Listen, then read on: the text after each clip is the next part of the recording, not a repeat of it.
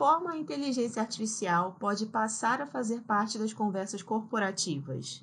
Bom, é, essa é uma realidade que já está ocorrendo. Né? A gente, é, na verdade, todo mundo está tá habituado a, a, ao chatbot, né? seja ele é, com inteligência artificial ou um chatbot mais simples, né? que é aquele tipo de conversa que responde ao, ao cliente automaticamente. Né? A diferença é a complexidade que você vai utilizar nele. Né? Então, é, em alguns casos, você tem uma lista de itens em que essa lista de itens, você seleciona um item e ele te dá uma resposta, né? Em outros casos, a gente tem algo mais complexo, que utiliza inteligência artificial, processamento de linguagem natural, como é, técnicas de NLP, né? E, e como todo mundo está tá habituado a ouvir falar, por exemplo, da Bia, do Bradesco, né? Da Camila, da Amazon, enfim, as técnicas da própria é, da própria Alexa, que não é o chatbot, mas enfim, é, é processa a linguagem natural, né? Então, é, é, essa, esse formato todo que, que a gente está comentando é, de chatbots e de, de respostas automatizadas, ele está ganhando um espaço também é, na parte interna das empresas, né? É, que é esse ponto que, que você colocou, né? Então, é, hoje você tem empresas, por exemplo, com serviços já em que o cliente ele consegue retirar a folha de pagamento dele, sem, que ele precise, por exemplo, ir até o RH e pedir aquele, é, enfim, aquela informação, né? Então ele consegue através é, desse chat de forma automatizada é, escolher uma opção, né? Nesse caso não tem nem tanta complexidade no, no, no, reconhecimento de contexto, mas mesmo assim ele, ele consegue obter isso rapidamente e a empresa ganha é, em termos de tempo, né? Porque é, você, você passa a direcionar para os funcionários outras tarefas, né? Enfim, essas tarefas que são mais repetitivas e que em uma certa escala é, tomam tempo, elas passam a, a, a, ser incrementadas nessa parte automática. Então, é algo que já está acontecendo e é uma tendência de, de, de cada vez mais é, é, ocorrer é, em diversos mercados. E por falar em mercados, em quais áreas isso deve acontecer? É, eu acredito que, assim, diversas áreas. Tem espaço desde área eletrônica, enfim, companhia aérea, serviços bancários, financeiros, seguros, telecomunicações, enfim, acho que é, diversas áreas, é, do ponto de vista é, externo já acontecem, como a gente sabe, né? Hoje, se você ligar para uma é, para uma empresa de telefonia, por exemplo, você vai ter a URA cada vez mais é, próxima ao que a gente está falando dessas técnicas de processar linguagem natural, né, que, que utilizam inteligência artificial. Né. Agora, internamente, é, aí acho que não está tanto ligado, não está tão ligado a, a um setor, e, e, sim ligado talvez a um tamanho da, da, da empresa, né? Acho que companhias maiores que tenham, tenham estrutura para é, ou que precisem, por exemplo, tem muitos funcionários para obter informações internas, né, para trocar informações, como eu dei esse exemplo do RH, mas tem outros exemplos também de intranet ou até de, de troca de arquivos. Então, acho que tem bastante opção. Acho que é, em qualquer área que, que, que, que você precise ter, é, é, que, assim, você precisa acelerar esse processo, né? não tem uma área específica. Agora, externamente, o que, que é interessante a gente observar?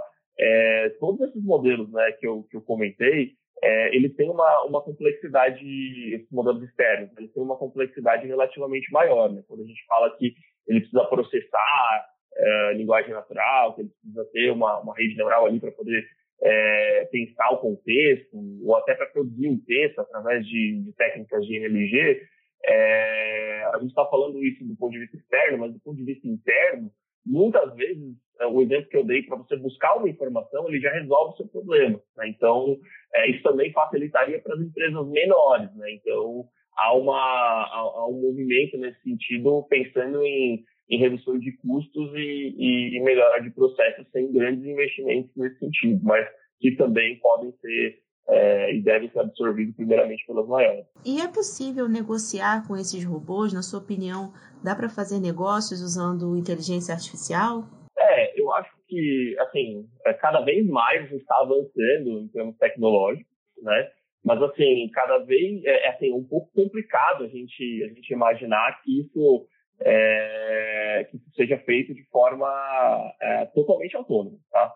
Por que, que, eu, que, eu, que eu digo isso? Por exemplo, é, tem os principais modelos hoje de processam linguagem natural, tá? se a gente pegar o, o BERT, o, o GPT-2, ou até o GPT-3, que atualmente é, é, é o mais, é, acho que é, enfim, mais novo que o GPT, GPT-2, né? Eles trabalham com uma série de parâmetros, uma série de parâmetros, tá? Então, assim, é, o que, que eles fazem, tá? Se a gente parar para pensar, acho que vale contextualizar isso, é, muitos deles, né, quase todos eles, a gente está falando de, de, deep learning, tá? É, é, é um aprendizado profundo em que a gente tem várias camadas de neurônios por trás ali, tá? Então, é, esses neurônios, eles funcionam como se fossem espécies de filtros que é, você recebe uma informação de um lado, né, você tem um input, ele vai te devolver é, do outro lado, após, entre aspas, essa filtragem, é, esse output, uma informação que, que, que foi é, processada ali é, através dos pesos que vão sendo definidos, esses pesos que são o que a gente chama de, de parâmetros. Né? Então, para vocês terem uma ideia, assim, sei lá, é, um, modelos como esse de processamento amplo assim, de linguagem natural, é, eles trabalham com bilhões de parâmetros, tá? Então, é, um exemplo é, do BERT, ou do, o BERT é interessante porque ele usa, por exemplo, os textos é, da Wikipedia, tá? Então, ele faz, é, porque quanto mais informação ele vai fazer ali é processar, aprender padrões para que ele consiga entender, por exemplo, é, e ter um contexto e ter algum retorno para aquilo. Então, é, trazendo para essa lógica que você falou em termos de negociação, é, eu enxergo que a gente está avançando cada vez mais nessa questão de processamento de linguagem natural. Porém, é, não é algo que, é, como a gente às vezes imagina nos filmes, ou que a gente vai falar assim, ah, legal, eu vou colocar o robô ali, o robô vai negociar para mim. Porque é, o machine learning, ou a, a inteligência, o que, assim, inteligência artificial, assim, o machine learning é, é, o ramo da inteligência artificial, né, que é o aprendizado de máquina, ele é, é a, o, o, algoritmo, na realidade, ele vai, ele vai aprender com exemplo. Então, você precisa de diversos exemplos, então, de diversas situações, tá? Então, assim, por exemplo, desde o Deep Blue, lá atrás, quando a IBM lançou, é, pensando em jogo de xadrez, né? Tem até um filme bem legal, para quem quiser, é, no Netflix, chamado AlphaGo, que ele mostra é, como, como o algoritmo aprende nessa lógica de padrões para jogos, né? Então, assim, é, desde lá de trás do Deep Blue, se a gente parar para observar, ele, é, eles vêm cada vez mais aumentando assim, a complexidade, sei lá, dos anos 2000 para cá, o número de parâmetros. É, e ele aprendeu ali, por exemplo, com, com, com a quantidade de, de inputs, né, com a quantidade de exemplos. Então, é, nesse caso do xadrez que eu estou falando do Deep Blue, ele já é menos complexo, por exemplo, do que o AlphaGo, que eu dei o um exemplo agora do filme, que é um, que é um jogo que tem mais parâmetros. Então, é, para a gente falar é, de negociação, Quanto mais padrões você for alimentando aquele modelo, pensando que isso tem é, texto e, e, e, que é o principal parâmetro, né? É, ele vai aprendendo tendo condições, é, entre aspas, de, de, ter algumas, algumas posições. Mas é óbvio que, nesse caso, pelo menos a meu ver, é algo ainda que, que é incipiente, né? Não é possível é, você deixar isso de forma é, totalmente autônoma, né? Apesar de que, é, ressaltando assim, que, que o processamento da, da, a capacidade de processamento de linguagem, si, de entendimento de contexto do que o ser humano fala, é cada vez é, mais avançado, tá? É, a gente tem até é, um teste que, que, normalmente eles fazem, assim, que é o teste de Turing, né? Sendo Alan Turing, que o pessoal normalmente faz, é, é, enfim, faz esse teste pensando em, em entender a capacidade de inteligência daquela, daquela máquina ou daquilo que foi treinado. Então, é, quando você consegue enganar, entre aspas, ou, ou que algumas pessoas julgadoras ali que estão do outro lado acreditem que aquilo não é um robô em determinadas sentenças, né? Porque você coloca é, robôs e não robôs para pessoas julgarem o que elas acham que são, né? E elas vão interagir. Né? Então, nesse caso, o teste faz exatamente isso. É, quando você vai avançando cada vez mais, você vai conseguindo, entre aspas, mimetizar cada vez mais é, o comportamento, nesse caso de linguagem, é, do ser humano. Né? Está avançando bastante, mas obviamente é, ainda tem bastante espaço para avançar também. E quais podem ser os impactos dessa nova tecnologia no mercado e na economia de maneira geral? O mercado em si, é, cada vez mais, eu acho que a gente vai, vai ganhando espaço, como a gente vem falando, para profissionais que é, tenham a capacidade cada vez mais analítica, né? É, independentemente da área, acho que isso passa a ser cada vez mais uma, uma demanda, inclusive é, vê que na maior parte dos casos é, a programação computacional é, não é só diferencial mais e passa a ser essencial, áreas como marketing, enfim, áreas mais humanas agora exigem cada vez mais um background analítico também é, para dados, né? Acho que cada vez mais você tem você tem visto essa transformação em diversos mercados, eles têm é, se tornado com um viés, um perfil mais data-driven, né, que a gente fala. É, em termos macro, eu acho que a gente consegue observar assim, uma, é, um avanço de diversos formatos em, em questão assim, de produtividade. Né? A gente, é, quanto mais a gente é, direcionar o ser humano para tarefas nas quais ele tem que analisar, ele tem que pensar, é, eu acredito que mais a gente tende a melhorar a produtividade. Então, ou seja, é, o ser humano não é a pessoa para fazer as tarefas repetitivas, para fazer coisas que é, você é, tende a, por repetição, se cansar, até mesmo cometer erros que, que a máquina, por exemplo, não faria. Né? Então, acho que essa, entre aspas, é, evolução digital é cada vez mais latente, né?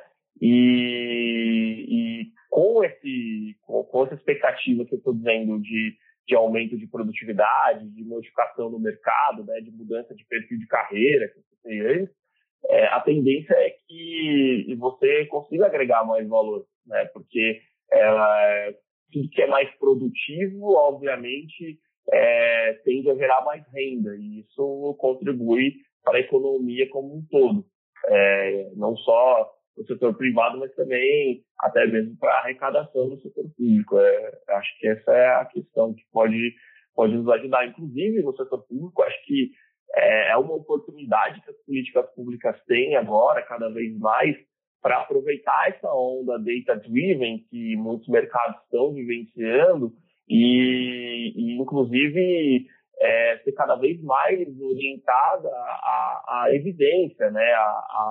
A, medida de a, a testes de hipótese, a, a medidas de eficácia, porque é, quanto mais você consegue testar aquilo que você de fato é, achava que funcionava de um jeito, né, você aplica é, e, e, vai ver que o comportamento das pessoas ou o que você imaginou não era bem naquele formato, você vai ajustando isso. Acho que é, a sociedade ganha, né? Então acho que não são só as empresas também que, têm é, que estão de olho, que têm que aproveitar essa oportunidade, mas acho que o setor público tem uma grande oportunidade também de melhoria para que é, a gente sabe que está tá muito diferente, são mundos diferentes, mas acho que é, o cidadão pode ganhar muito isso também, e a população, e não só também, acho que o próprio, o próprio gestor público tem muito a ganhar é, com, com incrementos tecnológicos em geral. E o que podemos esperar da evolução da tecnologia artificial nos próximos cinco anos e também como podemos nos preparar para essa evolução? É,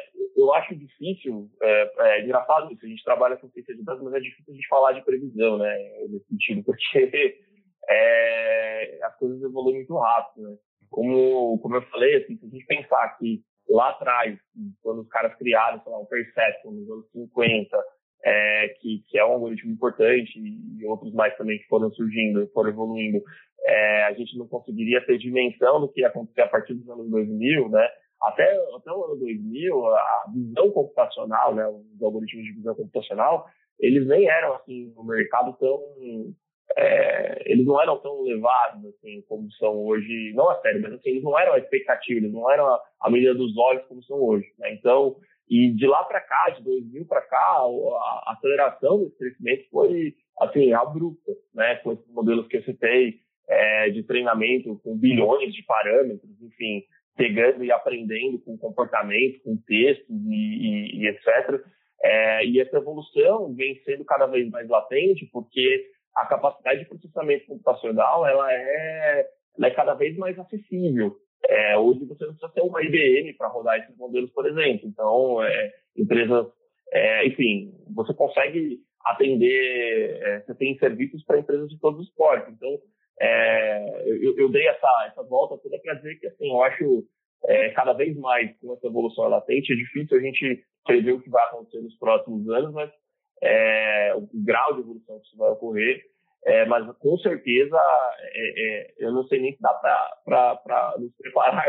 Eu acho que a gente tem que cada vez mais no dia a dia é, nos acostumarmos é, com, com, com, com, robôs, com, coisas automatizadas, com é, porque às vezes tem gente que fala assim, puxa, eu não gosto de ligar, eu não gosto de ligar para uma empresa de telefonia e falar com, com um robô, falar com uma URA, é, mas essa vai ser a realidade, né? Talvez os desafios que a gente tem agora é, sejam mais desafios é, éticos é, e, e, talvez em termos de pensar a privacidade, pensar os limites, pensar uma série de questões do que necessariamente tecnológicos que, que claro, vão avançar muito, mas eles estão bem encaminhados.